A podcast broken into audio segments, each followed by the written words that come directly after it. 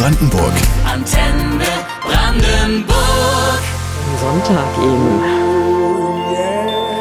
Professor Dietrich Grönemeyer ist uns zugeschaltet an diesem Vormittag hier auf Antenne Brandenburg. Bekannter Arzt, Autor, Rückenpapst werden Sie auch genannt. Und Sie haben nicht zuletzt einen ebenfalls sehr bekannten Bruder, den Sänger Herbert Grönemeyer. Wie kommt es, dass gleich zwei Grönemeyers berühmt geworden sind? Keine Ahnung. Also das fragen Sie mich was. Wir gehen unseren Weg. Wir sind auch nicht abgesprochen. Jeder hat jetzt halt seine Eigenart und seinen Bereich der Begeisterung und der Leidenschaft gefunden. Und bei ihm ist es die Musik und bei mir ist es halt die Medizin, die Wissensvermittlung und die Wissenschaft. Gab es denn da zwischen Ihnen als Brüdern, Sie waren ja drei, in der Kindheit äh, da auch doch ein Geltungswettbewerb gegeneinander? Nein, hat es nie gegeben. Wir haben also auch gemeinsam im Chor gesungen. Wir haben gelacht und uns genauso gestritten wie andere Kinder. Wir haben äh, eine Band zusammen gehabt, Willi, Herbert und ich. Und wir haben gesungen zusammen, Herbert und ich. Es gibt so eine Episode, sind Jugendliche auch in der Mädchenschule gegangen und haben dann den männlichen Chor vertreten. Auf Einladung in die Mädchenschule oder haben Sie sich da aufgedrängt? Ja, ja, auf Einladung. Die Aber suchten das, irgendwie mh? Männer und keiner wagte sich und ich war dann so Kest, habe gesagt, Herbert, komm mit, der ist ja vier Jahre jünger, wir gehen da jetzt mal hin und wir machen dann unsere Tenoreinlagen dort. Na, das hat sich bestimmt ausgezahlt, oder? Mit begeisterten Das war nett. Das Aber wissen Sie, ich war damals Chefredakteur einer Schülerzeitung und habe in einer jungen Schule und habe dann gegen härteste Strafandrohungen bei uns in der Schülerzeitung zum ersten Mal den Sexualkundeunterricht formuliert und das war nicht witzig, aber wir mussten uns irgendwie gegen diese alten Strukturen auflehnen oder äh, neue Impulse setzen setzen. Von klein auf sozusagen immer ganz vorn dabei gewesen. Wäre für Sie eigentlich auch ein künstlerischer Weg denkbar gewesen? Nee, künstlerisch eigentlich nicht. Entweder Handwerker, ich wollte nach der mittleren Reife eigentlich Schreiner werden, beziehungsweise Schiffsbootsbauer, Holzbootsbauer, hatte mir eine Lehrstelle besorgt, schon in Kiel dafür und mein Vater meinte, ich sollte Abitur machen. Eigentlich in diese Richtung bin ich dann über Förster werdend, äh, Pastor oder Ingenieur zur Medizin gekommen. Aber die Medizin wollte ich nicht aus einfachem Grunde. Sechste Generation Arzt zu Hause wurde immer gestritten zwischen Hightech, Schulmedizin und Naturmedizin und ich habe diese ganzen Dogmatismen hinter mir. Also es ging immer darum, der Junge kriegt Globuli, der Junge kriegt Kräuter oder kriegt Antibiotika. Das war mir zuwider. Also das heißt, Ihre Eltern hatten da unterschiedliche Ansichten auch, oder? Meine Mutter war nicht Arzt oder Krankenschwester, aber ihre beiden Brüder und beiden Tanten waren Ärzte und eine davon Naturheilkundlerin. Die wurde immer äh, ziemlich attackiert. Mir haben die Pflanzen wie Thymian unheimlich gut geholfen und wenn es nicht weiter ging, die Antibiotika. Von leicht nach schwer habe ich da daraus gelernt. Immer mit dem einfachen Anfang und mit dem starken dann, wenn es nicht anders geht, beenden. Und so ist meine Art und Weise, wie ich heute auch behandle, geprägt. Nicht der eine oder andere Weg hat Sie überzeugt. Sie wollten dann beide verbinden. Genau, das sowohl als auch. Ich nenne das Weltmedizin. Also Schulmedizin und Naturheilkunde, Psychosomatik und Nachhaltigkeit, das gehört zusammen. Und jeder von uns ist auch selbst verantwortlich für seine Gesundheit. Größtenteils sogar, findet Dietrich Grönemeyer. Inwiefern? Darüber sprechen wir gleich. Hier auf Antenne Brandenburg.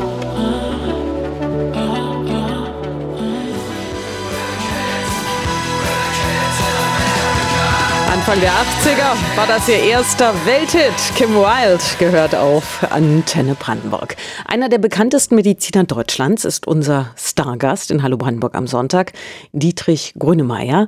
Sie sagen, wir sind zu 60 Prozent selbstverantwortlich für unsere Gesundheit. Was meinen Sie damit? 10 Prozent ist die Medizin verantwortlich, aber in der gesamten Vorsorge. Die Vorsorge wird zwar immer wieder auch in politischen Programmen und Regierungserklärungen formuliert, aber es passiert ja nichts Wirkliches, dass man versucht, Krankheiten zu verhindern, dass man vom ersten Tag im Mutterleib bis man eben 100 oder 110 wird. Also ganz kontinuierlich, ganz systematisch einfach untersucht, um Krankheiten oder schwere Veränderungen, Arthrose, Bandscheibenvorfall, Krebs, äh, Herzinfarkt und Schlaganfall verhindert. Wenn ich das nicht mache, dann häuft sich das eben im Alter. Und das ist jetzt der medizinische Weg, aber ich jetzt als Mensch, ich kann es ja auch ganz viel beeinflussen. Das finden Sie schon auch, ne? Ja, wesentlich. Also deswegen mhm. habe ich ja den Gesundheitsunterricht in den Schulen gefordert und auch praktisch lebbar gemacht, äh, schon vor vielen Jahren auch zusammen mit der Regierung in Hessen und der Technikerkrankenkasse und habe dann eben Schulprogramme gemacht. Aber genauso, jeder Einzelne kann das für sich und so gehe ich ja auch auf Tour jetzt mit Erwachsenen, indem ich sage, du bist doch selbst der wahre Arzt, der kleine Arzt, der kleine Medikus oder der kleine Mediker. Du weißt, was dir auf den Magen schlägt, was dir die Knie wegzieht,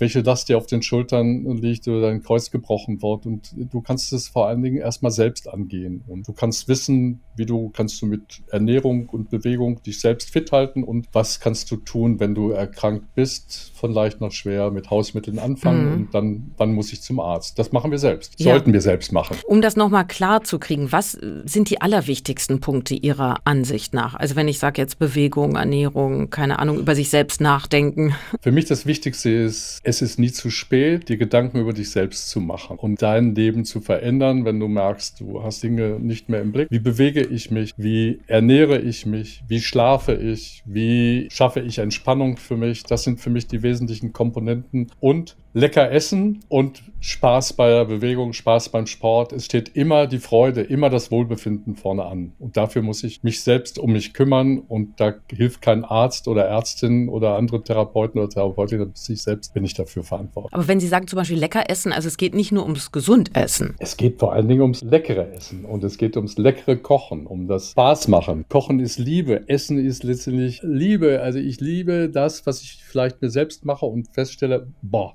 meine Sinne werden befriedigt. Und die ayurvedische Medizin sagt, du musst einmal am Tag deine gesamten Mundsinne befriedigen, nämlich neben den Augen und neben dem äh, Schauen aufs, auf die Speise. Es ist süß, sauer, salzig, bitter, pfeffrig und zusammenziehend. Sechs Sinne. Wenn du das schaffst, dann isst du auch gar nicht so viel, dann nimmst du auch gar nicht so viel zu. Und wenn du sündigst, ja, dann mach Sport, trink viel Wasser, um die Schadstoffe wieder rauszuschaffen. Mhm.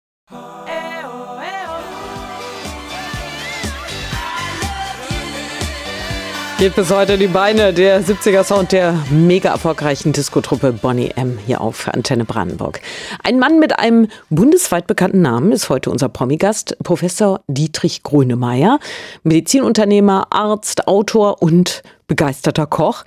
Sie sagten eben, wichtig sei es, mit Genuss zu essen und für sich selbst mit Liebe zu kochen. Das machen Sie auch? Ja, ja, auf jeden Fall. Ich koche gerne zusammen mit meiner Frau. Zu zweit macht es viel mehr Spaß und ich äh, genieße auch. Und wenn ich sündige, dann auch mal ein bisschen süßer haben will, dann gucke ich, was gibt es für Süßersatzmöglichkeiten. Und da fällt mir immer mehr die Galaktose, also der Milchzucker in die Hände, die Vorstufe des Milchzuckers. Und dann weiß ich, da wird meine Bauchspeicheldrüse, wenn ich die Galaktose Galaktose nehme und darauf achte. Zum äh, süßen Maltose. Galaktose. Zum süßen. Wo kriegt man sowas? Galaktose. Ist leider teuer, kriege ich aber in, in, der Apotheke oder in speziellen äh, Läden. Mhm. Es hilft, die Bauchspeicheldrüse nicht zu belasten und damit den Zucker auch ohne Insulin in die Zellen reinzubringen. Das ist eigentlich interessant. Und das sage ich als Schirmer der Deutschen Gesellschaft für Bauchspeicheldrüsenkrebs Operierte. Wir müssen den Krebs besiegen und wir müssen den Diabetes als größte Volksseuche der Welt besiegen und dafür müssen wir uns auch anders ernähren und bewegen. Was sind denn, um es vielleicht einfach zu machen, die wichtigsten Grundpfeiler einer gesunden Ernährung, die dann auch schmeckt? Möglichst viele Eiweiße. Wir brauchen die 21 Aminosäuren, sowohl aus der pflanzlichen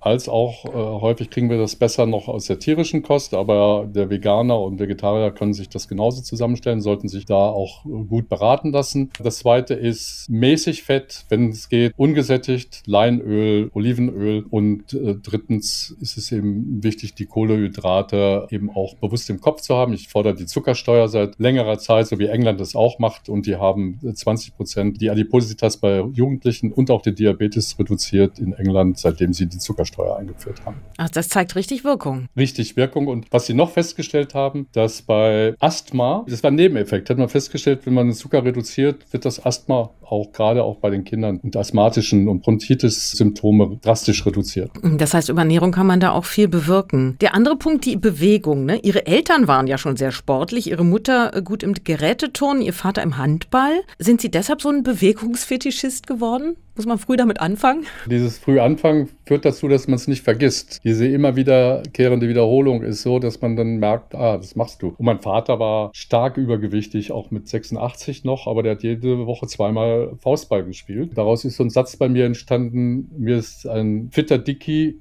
lieber als ein schlanker Schlaffi.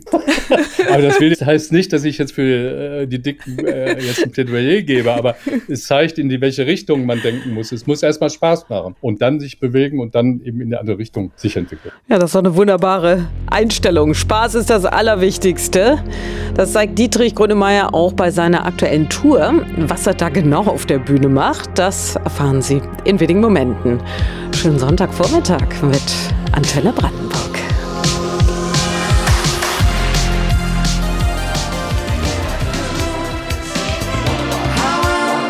Einen wunderbaren Sonntag Ihnen immer an Ihrer Seite, Antenne Brandenburg. Wie bleibe ich gesund? Dafür hat Dietrich Grönemeyer jede Menge Tipps heute für uns. Fit bis 100 heißt Ihr aktuelles Problem, Programm, mit dem Sie gerade durchs Land touren. In zehn Tagen am 28. Februar sind Sie damit in Berlin. Was lernt man denn da alles bei Ihnen in anderthalb Stunden Programm? Ja, ich bin weder ein Comedian noch bin ich ein Sänger oder Schauspieler, der da steht, sondern ich bin Arzt. Ich stehe da nicht als Wissenschaftler, ich stehe da als jemand, der versucht auf leichte Form Wissen zu vermitteln. Auf der anderen Seite mit viel Lachen und Bewegungseinheiten Mut zu machen, sich zu verändern und wenn man Glück hat, eben auch 100 oder 110 Jahre alt zu werden. Ja, das ist doch eine reizvolle Idee. Es geht mir nicht darum, mit Medikamenten versuchen, unsere Gene zu überlisten, sondern wir können uns selbst überlisten, indem wir aktiv bleiben. Und vor allen Dingen geht es nicht um einen muskelgestellten Körper oder um irgendeine DIN-Form, sondern es geht darum, und das ist mir so wichtig, mit Bewegungsübungen und mit auch mal innehalten und einen Moment mal atmen oder ruhig zu werden, zu sehen, ah, du bist es ja selbst. Jetzt kannst du dich bewegen. Es ist nie zu spät. Es ist meistens ja zu früh oder zu spät oder geht es ja sowieso gar nicht mehr.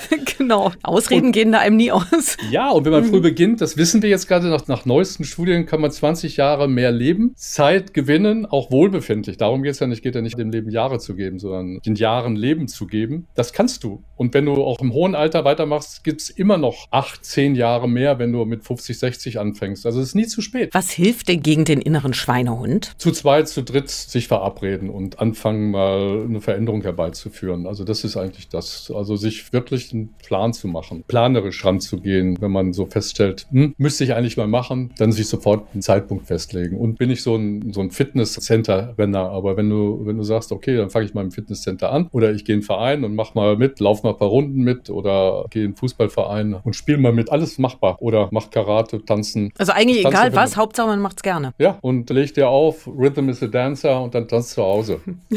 was machen Sie denn noch neben der Morgengymnastik? Ich laufe für mein Leben gerne, ich jogge, ich fahre Fahrrad. Wenn ich kann, gehe ich schwimmen und einmal in 14 Tagen oder einmal in der Woche, wenn ich es kann, gehe ich auch in die Sauna und gehe schwimmen. Sie haben mal ein Interview geführt mit einer 110-Jährigen.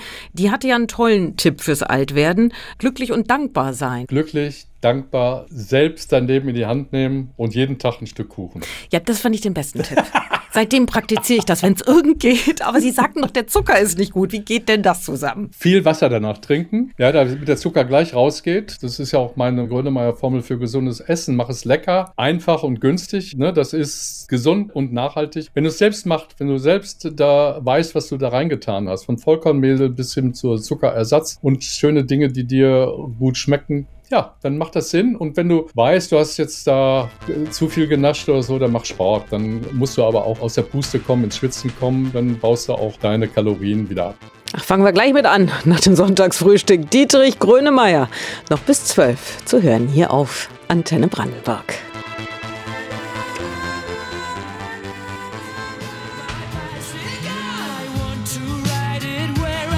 Queen auf Antenne Brandenburg, wahrscheinlich die schönste Rockhymne aufs Fahrrad der Musikgeschichte von 1978. Wir haben Sie vorhin so schön gesagt, nicht dem Leben mehr Jahre, sondern den Jahren mehr Leben geben.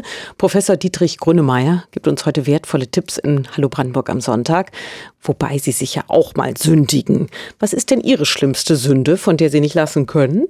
Kuchen. Ja, sehen Sie, da sind wir sehr ähnlich. Und Schokolade. Ein bisschen ist erlaubt. Ja, klar. Nicht Kasteien. Also das ist ja schrecklich. Und das siehst du ja den Menschen dann an. Die sind nicht mehr lustig, wenn sie so meinen, sie müssen jetzt nach einem bestimmten Programm sich verhalten. Und vor allen Dingen abnehmen nach einem bestimmten Programm. Hälfte essen, weniger essen, bewegen mehr. Du hast alles in deiner Hand. Du brauchst dafür nicht ständig neue Diäten anzufangen und dir lauter Sachen besorgen. Aber gut beraten werden in dem, was du vielleicht zusätzlich noch zuführen musst, weil die Böden geben nicht mehr alle Bestandteile die wir eigentlich haben müssten, uns zurück. Was sollte man da zusätzlich noch nehmen oder wie sich beraten lassen? Ja, dass man ein bisschen guckt, was für Nahrungsergänzungen nimmst du, aber dann wirklich beraten das und nicht irgendwas, was man im Internet findet, sondern dann auch wirklich nach einer Analyse gucken. Also Blutanalyse oder so zum Arzt, ja, richtig? Ja, und einmal durchchecken genau. lassen, ob man, ich sag mal, genau. Vitamin D braucht oder was ist da das häufigste, was Ihnen begegnet, was Leute vielleicht doch noch brauchen? Vitaminmangel, dann manchmal auch je älter man wird, Eiweißmangel. Also wir wissen, Arginin ist ganz wichtig für Muskelaufbau aufbauen, auch fürs Immunsystem, für die Durchblutung. Frauen, die äh, schnell kalte Füße haben, dem fehlt nicht selten auch Arginin als äh, halb essentielle Aminosäure. Eine gute Erbsensuppe und häufiger Erbsen oder Linsen essen äh, liefert dann das Arginin auch. Also pflanzliches Eiweiß. Oder mhm. Magerquark auch? Quark ist wichtig, aber Quark stark durch Magerquark als mein Motto neben Funde bis zu Urne will eigentlich nur ausdrücken Eiweiß. Achte darauf, dein ganzer Körper besteht aus Eiweiß, hauptsächlich die Muskeln, die Hormone, die Zellwände, all das besteht aus Eiweiß. Das Immunsystem, alles Eiweiß. Also wir brauchen Eiweiß und wer darauf verzichtet, macht einen Fehler. Also muss er sich sehr stark um seinen Eiweißgehalt kümmern. Kommen wir noch mal ein bisschen zu Ihrer Familiengeschichte, die ja wirklich spannend ist. Grönemeyer, bei diesem Namen denken ja die meisten von uns bekannte Familie, alles top. Sie haben aber ja auch schon viel Leid erlebt. Fangen wir mal an mit Ihrem Großvater, Dietrich. Der kam ums Leben, als Ihr Vater gerade mal fünf Jahre alt war. Ja, vier, fünf Jahre. Ja. War Direktor in Ibbenbüren, ein Kohlekraftwerk. Also die Zeche, die jetzt als letztes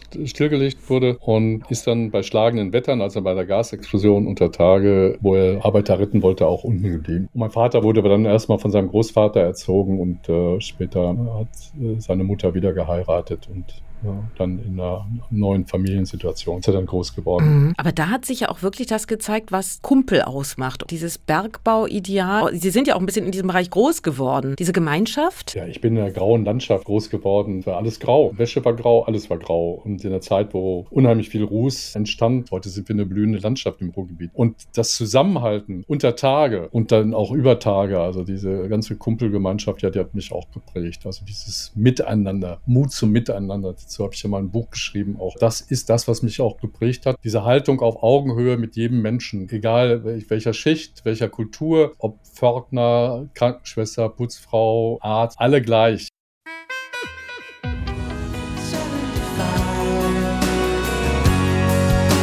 Ein besonderer Gast verbringt den Sonntagvormittag mit uns, der bekannte Arzt und Autor Professor Dietrich Grönemeyer.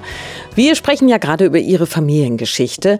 Ihr Vater Wilhelm war einer der wenigen Überlebenden der schrecklichen Schlacht vor Stalingrad im Zweiten Weltkrieg. Dort hat er einen Arm verloren, was seltsamerweise seine Rettung war. Das war seine Rettung, ist als einer der letzten ausgeflogen worden und hat uns das eigentlich nie gezeigt, dass er behindert war. Und ich sage das mal wirklich behindert. Äh, wir haben das als Kinder manchmal seine Prothese gesehen, aber wir haben, dann hat er sie häufig weggelegt und hatte dann nur einen Arm und alle, perfekt alles mit links links gemacht. War aber innerlich sicherlich zerrissen, war einer der Väter, die hart im Umgang waren mit ihren Kindern, vor allen Dingen für mich als Ältesten ganz viel gefordert haben. Also er hat auch geschlagen, ne? Es war eine nicht einfache Situation für denjenigen, der dann auch geschlagen wurde. Als Ältester kriegt man es am meisten ab. Ja, du stehst ja immer für deine Brüder gerade. Mhm. für alles, was schlecht war, dann ist der Älteste. Und von dem erwartet man ja auch damals, dass er dann auch folgsam ist und dann auch im Grunde nach unten in der Hierarchie dafür sorgt, dass äh, auch die Kleineren dann sich entsprechend verhalten. Konnten Sie Ihrem Vater verzeihen? Ich habe ihm vergeben und verziehen. Und es ging lange weiter und er immer eigentlich erst anfing, glücklich zu werden, als ich einen Medizinstudienplatz hatte. Bis dahin hat er versucht, äh, mich als zum Bergbauingenieur werden zu lassen und in seine Fußstapfen zu kommen. Aber ich bin einen anderen Weg gegangen. Ich habe ihm später verziehen, wir haben darüber geredet und ich habe auch verstanden, seine Art und Weise und dass das eine ganze Generation geprägt hat äh, und diese Art und Weise auch mit dem eigenen Frust Verlust, eigenem Verlust von Menschen im Krieg zurechtzukommen. Äh, und er hat mich immer gelehrt, nie wieder Krieg, immer die Mitte suchen, versuchen, Verständigung zu schaffen. Er war ein, ein wundervoller Großvater und wie meine Mutter eine wundervolle Großmutter. Mhm. Sie haben selbst drei Kinder und man hat den Eindruck, Sie haben ein sehr enges Verhältnis zu denen. Wovon lebt dieses Verhältnis? Geprägt durch Liebe, geprägt durch wirklich einfach eine andere Form der Herangehensweise in der Erziehung, Kinder einfach zu fördern, auf der einen Seite aber auch ihren ihren Weg gehen zu lassen und ihre eigene Entscheidung zu treffen. Nie zu schlagen, nie, also eigentlich immer wieder in die Verständigung zu kommen und auch im Streit dann wieder Nähe zu finden. Es ist wunderbar. Ich arbeite mit meinen Kindern ja auch zusammen, vor allen Dingen mit meinem Sohn ganz eng und mit meiner Tochter medizinisch und mit der dritten Tochter eben, die ist äh, ihren eigenen Weg erstmal gegangen als, als Textilfrau mit einem eigenen Label und nachhaltiger äh, Frauenmode. Berät die sie auch modisch? Versucht sie manchmal, da bin ich. Aber sie macht macht gute Sachen und der hat, äh, gibt mir Tipps, ja, und die, auf die höre ich auch. Doch, doch, sie hat mir, mir Hemden geschneidert, äh, die ich auch trage, ja, ja. Und mit Ihrem Sohn sind Sie medizinunternehmerisch unterwegs, ne? Genau, er macht das grandios. Er ist eigentlich der Ökonom und ich bin der Arzt. Er ist eigentlich derjenige, der, der sich um, um, die, um die ökonomischen, organisatorischen Sachen kümmert. Wir kommen uns nicht in die Quere. Friederike ist Heilpraktikerin und vor allen Dingen auch Psychologin. Aber Sie haben ja auch ein, mindestens ein Buch zusammengeschrieben, ne? über Heilkräuter, glaube ich. Wir haben ein Buch zusammengeschrieben, ja. Ja. Selbstheilen mit Kräutern. Dietrich Grönemeyer, begeisterter Vater und Mediziner. Was er empfiehlt bei Krankheiten, das hören Sie in einer guten Viertelstunde hier auf Antenne Brandenburg. Schönen Sonntag.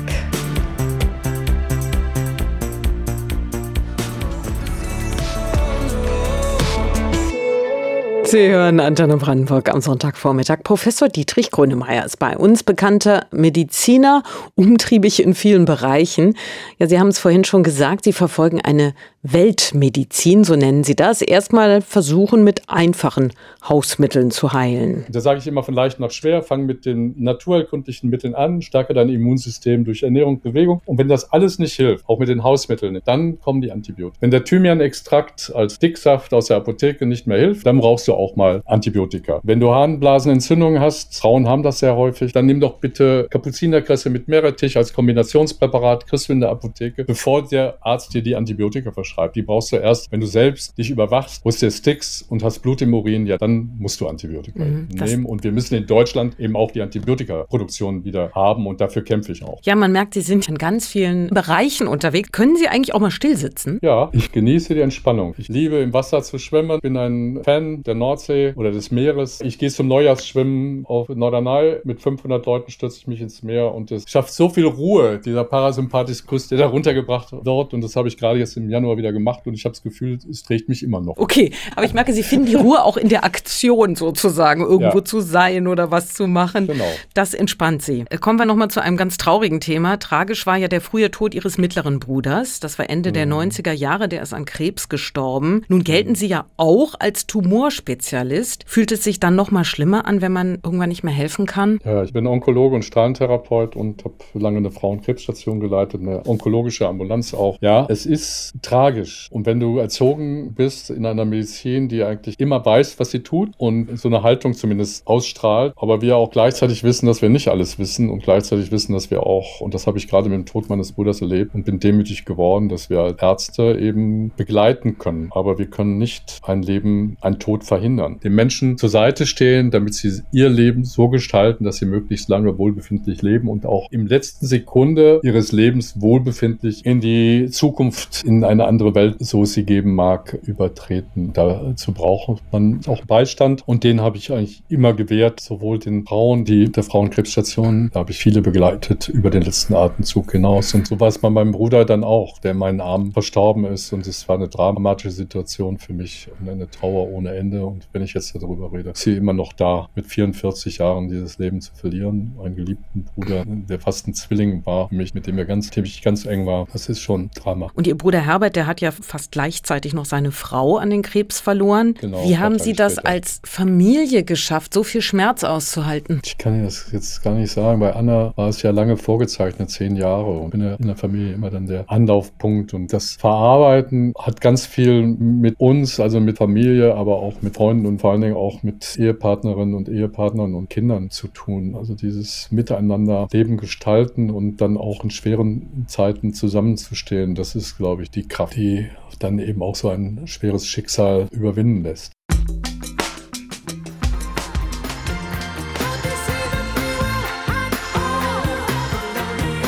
Einen guten Sonntag Ihnen mit Antenne Brandenburg. Professor Dietrich Grönemeyer ist heute unser Stargast. Ihren Bruder Herbert haben wir eben gehört mit Mensch. Damit hat er die Tode von ihrem Bruder und seiner Frau verarbeitet. Das ist bis heute sein erfolgreichstes Album.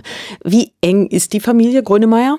Also wir sind immer mit der Familie verbunden, aber jeder geht auch seinen Weg. Man sieht sich mehrmals im Jahr miteinander, aber ansonsten leben wir ja alle auch trennt an unterschiedlichen weiteren Regionen. Gehen Sie mal zum Konzert bei Ihrem Bruder? Ja klar, also er ist ein toller, toller Musiker, äh, ein wunderbarer Mensch und äh, Ja. ist ein total schönes und liebevolles Miteinander. Stimmt es, äh, dass Sie ihm die ersten Gitarrengriffe beigebracht haben? Ja, aber das liegt auch sicherlich daran, dass ich vier Jahre älter bin und er hat dann die große Gitarre in der Hand gehabt. Die Ukulele hat er sich selbst selbst beigebracht. Ja, so. Wir haben alle Musik gemacht. Wir haben alle gesungen von Ein Schiff wird kommen, äh, Heißer Sand, so Gassenhauer bis hin die üblichen Volkslieder. Meinen Eltern zusammen im Auto, wenn wir nach Holland gefahren sind, aus der Mundorgel. Also wir haben dann gebrüllt. Nichts ja. damit auf Handy gucken, ne? Da wurde noch nee, gesungen. Gab's nicht. Da hatte man die Mundorgel.